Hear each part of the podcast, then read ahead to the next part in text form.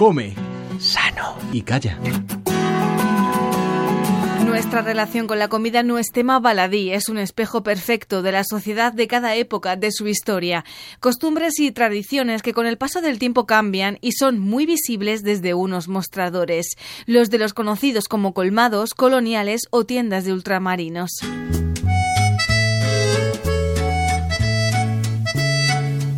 A finales del siglo XIX y comienzos del XX, las clases pudientes hablaban y comían en francés, por lo que la mantequilla era muy habitual en su menú diario. Fue entonces cuando las grandes ciudades, Madrid o Barcelona, muchos de estos establecimientos pasaron a llamarse mantequerías, como la de Ramón La Sierra, el propietario de una histórica que ha pasado de generación en generación desde que abrió en 1900 en Barcelona. Mi abuelo volvió del campo de concentración y tal, y entonces pues empezó a trabajar para, para algunos ultramarinos de, de, la ciudad.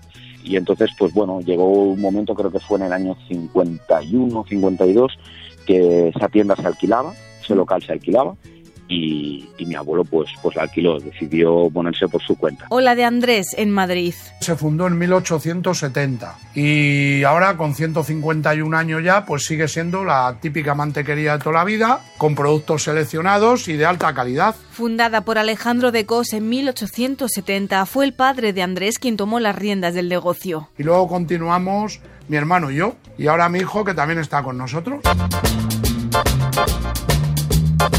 Con el paso de las décadas y la aparición de los supermercados, estos establecimientos que vendían productos de cualquier tipo, desde pan, verduras, frutas y embutidos hasta productos de limpieza, tuvieron que adaptarse para sobrevivir. Y a pesar que muchos conservaron su misma actividad, otros optaron por la especialización, como hizo el abuelo de Ramón La Sierra. Mi abuelo pues eh, decidió eh, competir en calidad y en cuestión de unos meses, cuando bueno cuando, cuando se dio cuenta de esta realidad, fue eliminando pues productos como el azúcar, como la legumbre, este tipo de cosas, mm. y entonces ya pues nos especializamos en un producto pues más selecto, ¿no? Como lo son los vinos que ofrecen, los cavas, los embutidos y quesos de calidad. Hay un trabajo ahí detrás que no se ve mucho, que es el conocimiento del producto, apostar por por, por cosas, tampoco suelo utilizar la palabra kilómetro cero, pero sí de, productos enraizados en la tierra. Eh, por ejemplo, mm, hay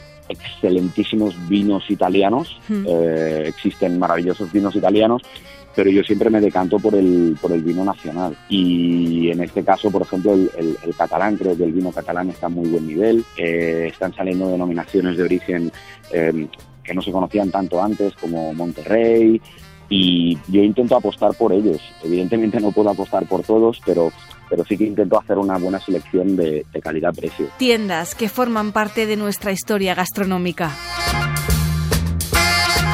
Paula Rodríguez, Radio 5 Todo Noticias.